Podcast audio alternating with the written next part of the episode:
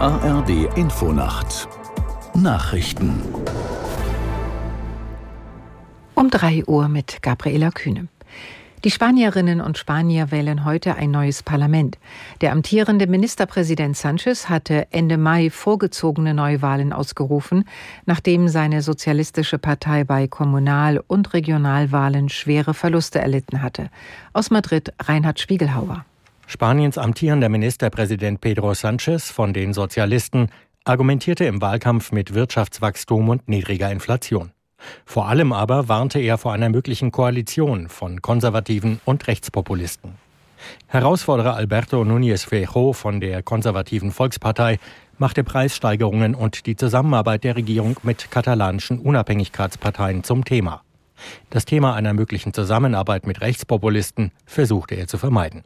Eine solche Zusammenarbeit scheint jedoch die realistischste Machtoption.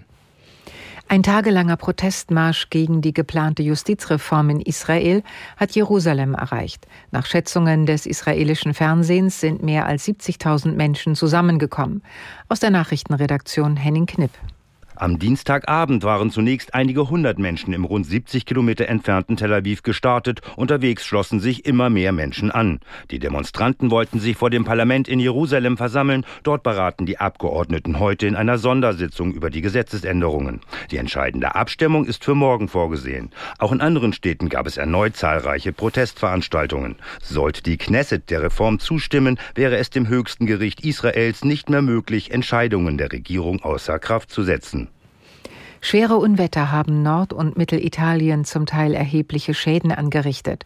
Betroffen waren unter anderem die Gegend um Bologna und die Adriaküste.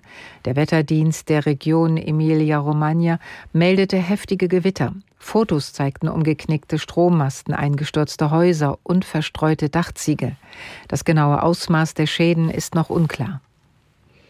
Hessens Ministerpräsident Rhein fordert bundesweite Grenzkontrollen, damit weniger Menschen illegal nach Deutschland kommen.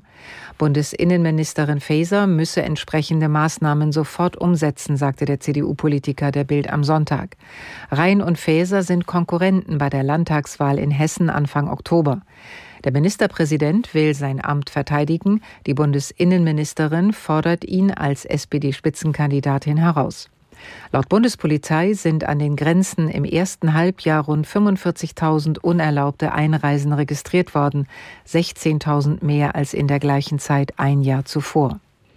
Soweit die Meldungen. Das Wetter in Deutschland. In der Nacht im Norden zeitweise Regen, im Süden überwiegend trocken, 17 bis 9 Grad. Tagsüber im Norden und Westen bewölkt, teils Regen, nach Südosten hin zeitweise heiter. Und das waren die Nachrichten.